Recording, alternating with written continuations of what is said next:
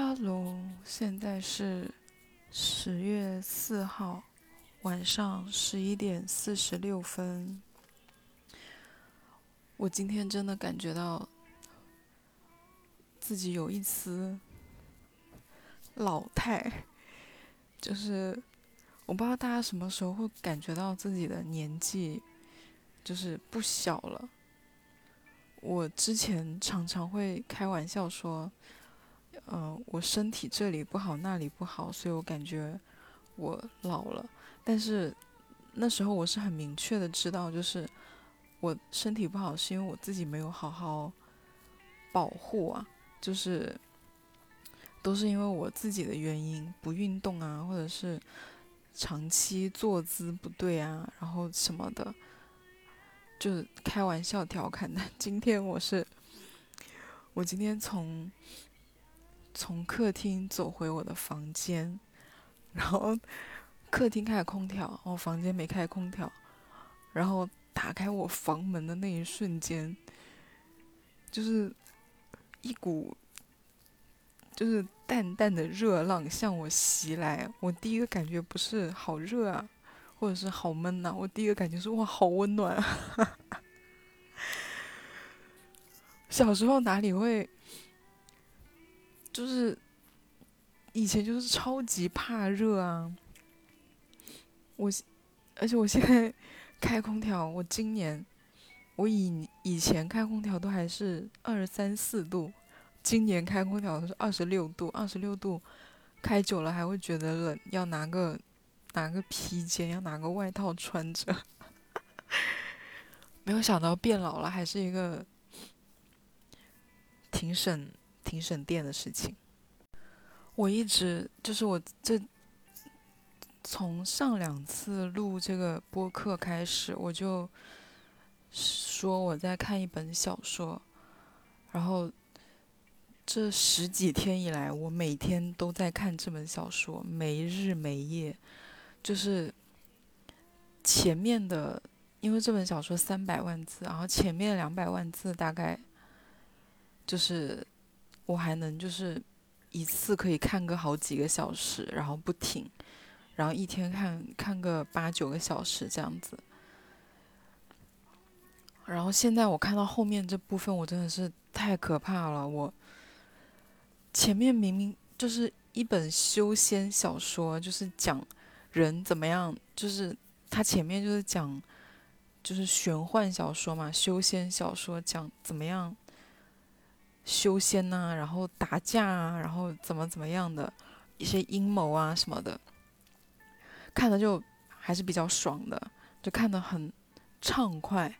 到最后，现在你知道他后面那一百万字，就就是他后面一百万字，就到了差不多两百万三分之二的时候，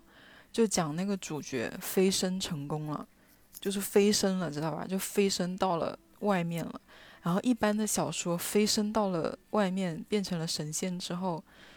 就是结束了嘛，对不对？就是飞升成功了，应该就是圆满结局。但这小说不是，他飞升出去之后，开始讲他飞升出去之后发生的事情，然后整本书从修仙小说突然变成了 变成了科幻小说，你敢信？变成科幻小说太离谱了，然后，但我真的又很想，因为我就是我，我但凡看书跟看小说，我都我都一定要一直看一直看，然后看到我完全结束，除非就是真的很难看，或者是我看到一半，然后因为什么事情没有办法继续，然后中间相隔的时间太长，我已经不太记得前面的内容。这样我才会把这本书弃掉，或者是把这个剧弃掉。但是因为最近我就每天都在看，然后也没有什么事情可以打扰我，我就接着就往下看，然后看这个科幻小说，就里面讲什么光子啊、粒子啊、什么什么射线呐、什么物种起源呐、什么变，就是各种。很像，你知道，很像在讲，很像物理课，你们知道吗？真的很像物理课。然后 各种各样的关于物理的什么什么暗物质、黑暗世界，然后吞噬，然后宇宙的边界，然后星球、行星、恒星，然后这个星系那个星系，然后什么这种那种各种乱七八糟的，哇，真的是立刻，我整个人立刻就回到了高中的时候上。上物理课的状态就是困，非常非常之困。我就是可以看着看着，看个四五十分钟吧。你知道我我不是买我的那个我买了一个那个椅子嘛？我那个椅子是可以往下躺的，是可以完全躺下去的。但是我自从买了这个椅子之后，我从来没有就是往下躺过，因为我觉得就是呃。没有什么必要，因为我就是买这个椅子，就是为了不要躺着，不要老是像在床上一样就躺着。我就是为了坐在这个椅子上，然后可以坐着，用我的坐姿，然后来看看电视啊，然后写东西啊什么，反正就是坐着。但是这本小说真的是，就是到了这个阶段实在是太困了，我就。看没多久，我就要把这个椅子放下来，然后躺着，然后就睡。我是真的睡，我是真的困了，然后可能睡个半个小时，可能精神又养好了，然后再把椅子挑起来，然后开始接着看，然后可能这次就撑不了半个小时，我又困了。我一整天的状态就 是在这个椅子上坐下，坐下来之后就坐着看书，困了躺躺下。然后再调起来，然后再调下去，再调起来，就是这两个状态，太困了，怎么可以这么困？而且怎么可以一一一看这种关于物理的知识就这么的困呢？太犯困了，基本上解决了我之前一段时间失眠的困扰。就就是我到了可能半夜四五点，还是会躺到床上就是睡觉。就是入睡还是会有点困难，但是我真的觉得我最近这几天，就是睡眠是非常足够的，真的很足够，真一天就是这种状态，就在睡。但这本小说还是好看的啦，它唯一的、唯一我想要吐槽的点就是，这里面的男主角都已经多少岁了，然后每次身边都是一些十六七岁的少女就爱他。真的是很无语，永远就是书里面几乎出现了戏份多的是，就是女性角色都是未成年少女，就真的有点，就是就虽然他们跟主角也没有发生什么，就是没有发生肉体关系，但是那些少女就是很爱他，崇拜他，喜欢他，心生爱慕，然后他也是知道的，然后按照。作者的想法应该就是，就他的在书里面写的意思大概就是，嗯，他爱的东西有很多，就他爱很多东西，就包括这些少女，所以他谁都不会占有，就大概就这意思吧，基本上就跟圣人一样。嗯，不过这本小说还是好看的，前面真的很精彩，前面，诶。要不今天就讲一下小说吧，万一我讲这个小说的内容你们听困了也挺好的。这本小说是刚开始是说一个一个男的长相绝美，长相绝美，没有任何的语言可以形容他那张脸，所以呢，整本书里面我没有过关于这个男主角具体的脸的描写。他说的是没有人。有办法描述这张脸，因为实在是太美了。然后整个整个朝天大陆，所有人没有见过他的人，看到他的脸的第一眼就能知道他是谁，因为所有人都知道，就是那个传说，就是因为他生的极美，就这么美的人只可能是他，这是这个主角最大的特色。他一开始的时候是有一个什么，有一个宗教叫青山宗，这个宗教有一个有一个就是很厉害的角色在飞升，然后这个时候这个人从一个是从一个类似湖底的地方走了出来，然后找了一个找了一个附近的小山村住下了，住下了之后在这里认识了一个小孩，这小孩就服侍他，没多久之后有一个。就是这个宗教，这个叫青山宗的，那个专门到就是各个地方去寻找那种有修道天赋的小孩子，就看中了这个小孩，说他是天生道种，就是最适合修仙的人，天赋极高。于是他们两个人就跟着这个人回到了那个青山宗，然后就开始了这个故事。这个故事大概就是讲说，这个男的很厉害，他学什么都很快，而且当别人在刻苦用功的时候，他就什么都不干，也太爽了。就是他什么都不干，他就是躺在那里睡觉，非常懒，就躺在他那把竹椅上睡觉休息。但是每次一有事，就是要考核的时候。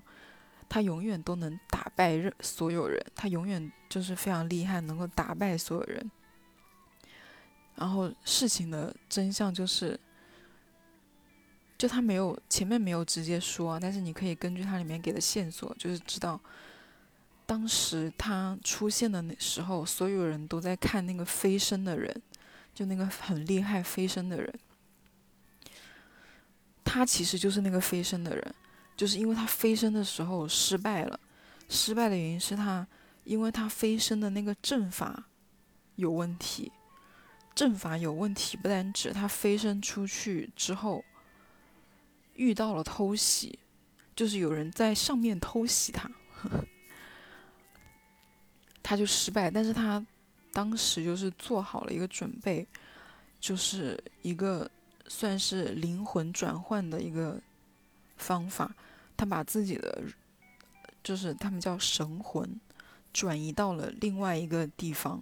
就是转移到了这一副他现在那个绝美容颜的躯体上。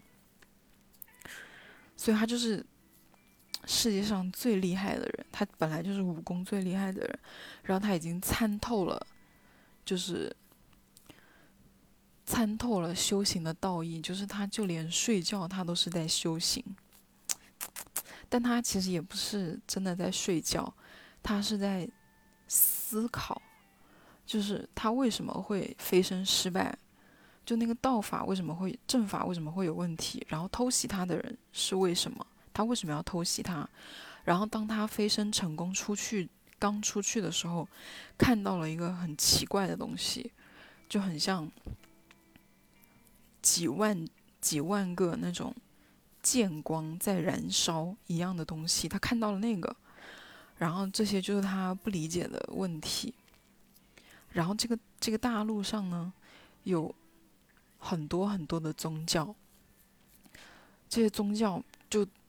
嗯都有很厉害的人物，然后最厉害的那几个呢，就是他们那个武功到了最厉害的地方，叫叫做通天境。就是通天，就是最厉害的境界，就是在普通寻常人的就是理解里面，这就是最厉害的。但其实网上还有叫藏天下，但人好像是修行不到那个境界的，所以普通大家就是到了通天的这个境界就可以飞升了。然后他就是为了找到他。这三个问题，然后就开始，就是一段很神奇的、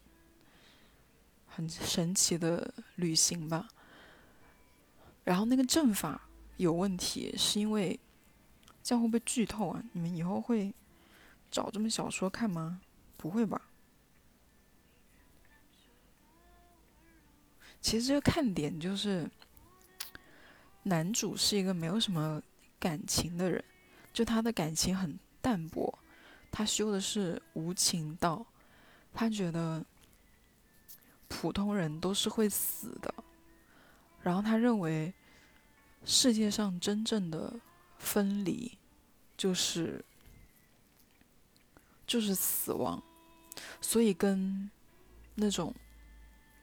受，因为他是修行的人嘛，所以他的寿命是很长的，他可以活个几百好几百年。但普通人就是到了可能几十岁就要死，就会死掉。然后大部分不能飞升的人也是会死掉的，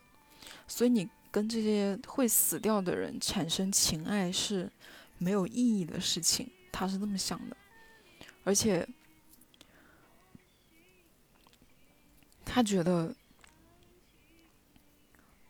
全世界他最关心的事情就是飞升，所以跟飞升飞升无关的事情他都不 care。唯一有一个，有一个女的，嗯，她是非常厉害，她是这个世界上杀人杀的最多的人之一的人，就是好像是她成名是因为当时雪国发生了，就是整个大陆都很乱，就是雪国的兽潮。就是很汹涌，所有人都忙着在跟那些怪兽打仗，然后还有冥界的那些人想要来到大陆上，然后再跟就是世界很乱，所以呢，人也人在这种乱世也会变得没有道德，所以整个大陆上，不管是就是修仙的人没有在主持正义，他们就是都是去解决这种大问题。所以，这种普通的民众，或者是那种稍微有一点点修行的人，就开始作恶。所以，人类是人类就是很混乱不堪。这个女的，为了让这个世界恢复秩序，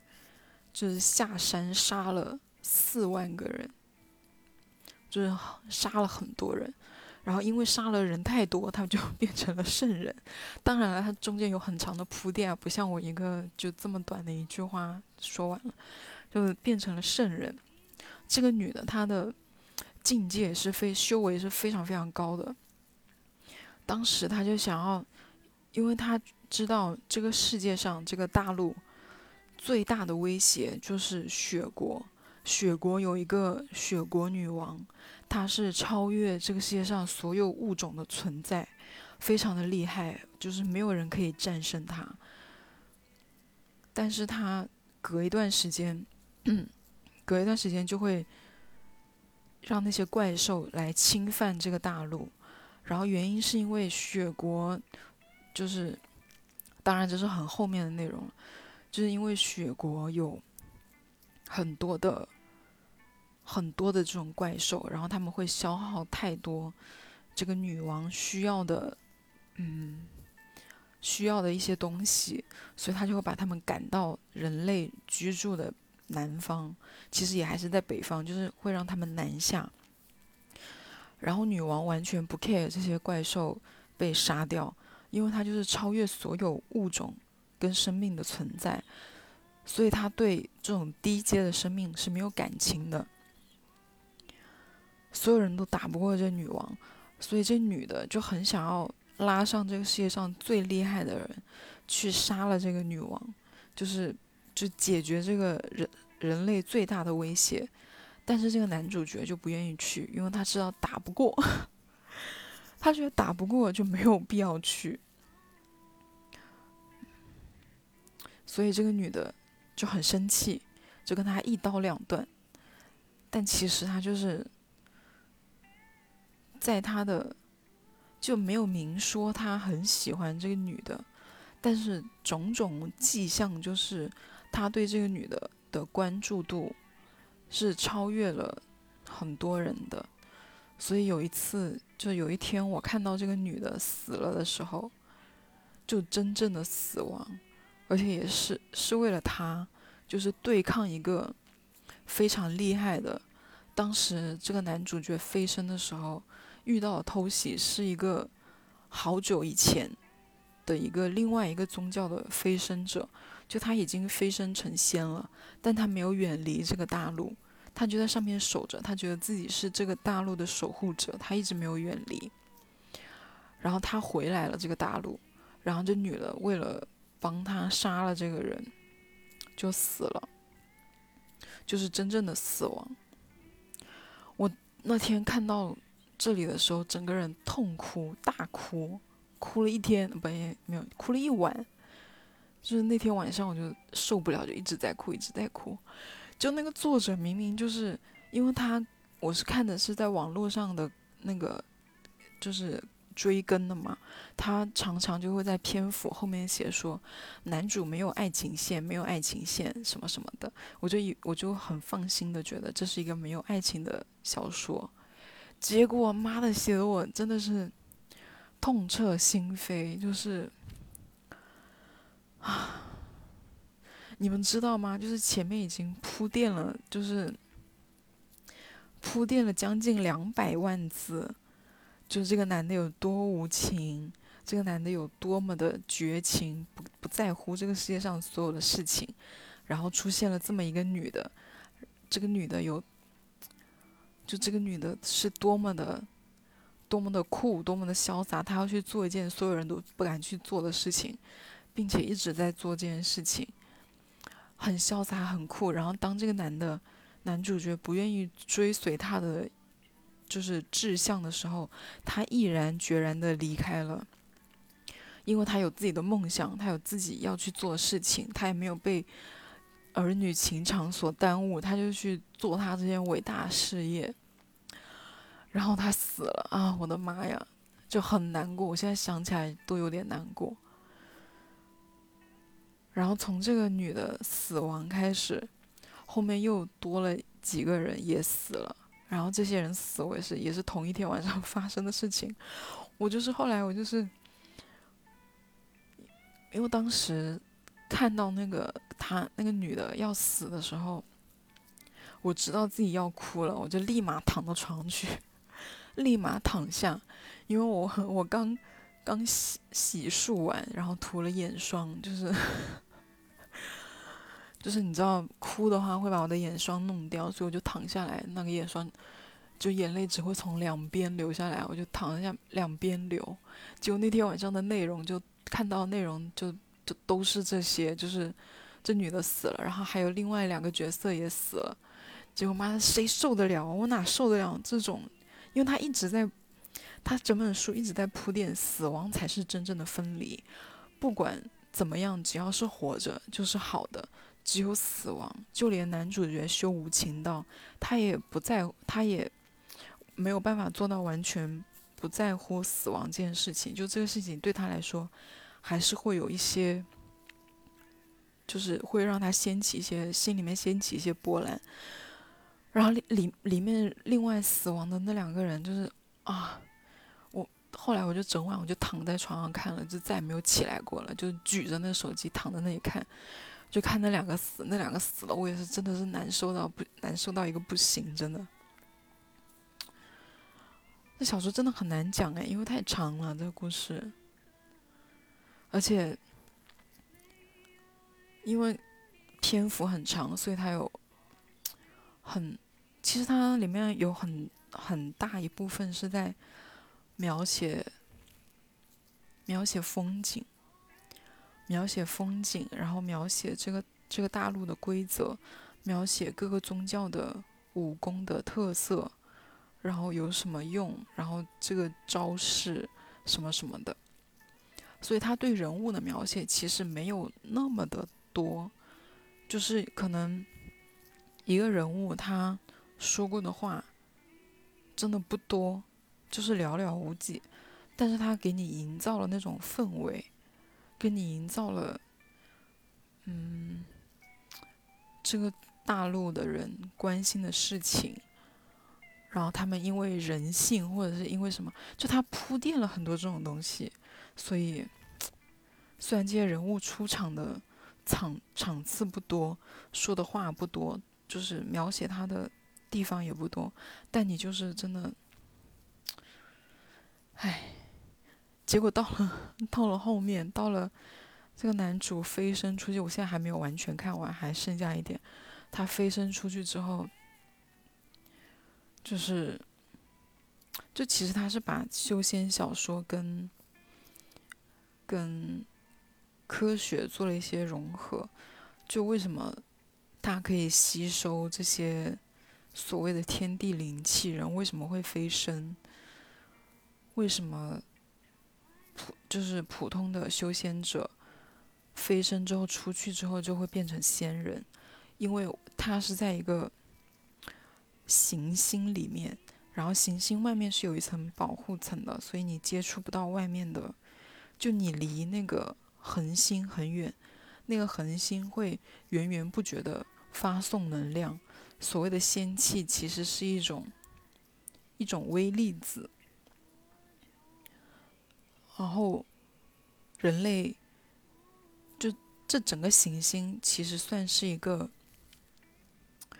实验室，因为对于人类，就是不管是这个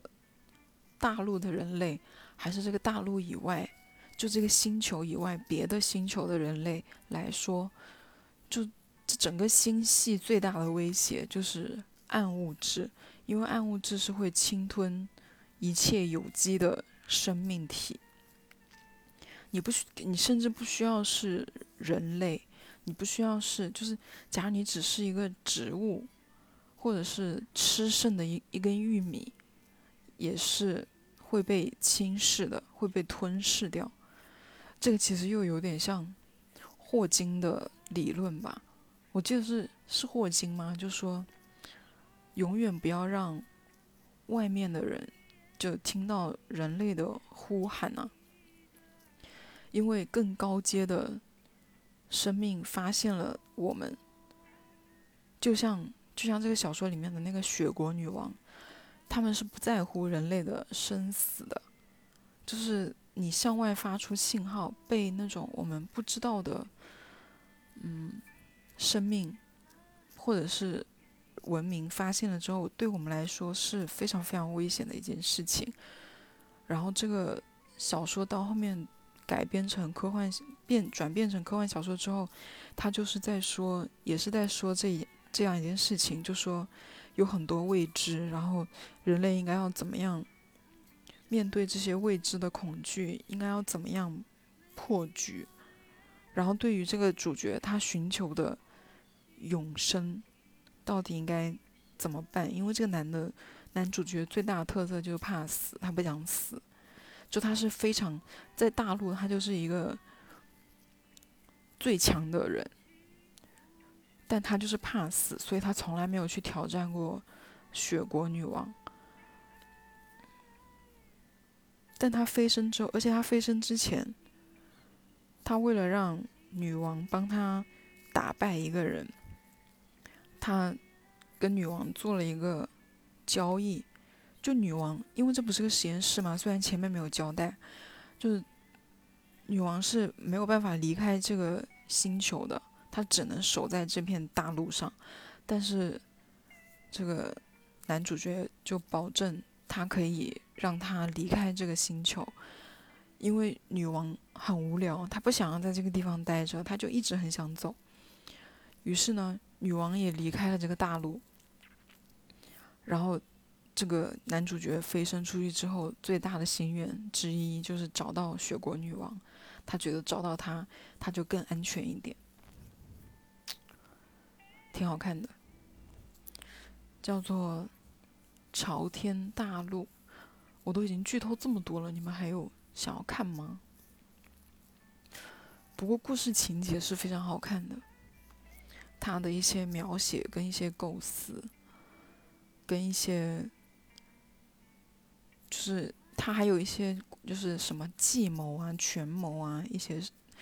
这种也很精彩。好了，我又要开始接着去。看我最后那没看完的啊！为什么会写写成科幻小说？写成科幻小说也也算了，也写了太多那些关于物理方面的东西了吧？真的是又爱又恨。这么我对这本小说真的是好啦，大家祝大家祝大家想睡就睡得着，拜拜。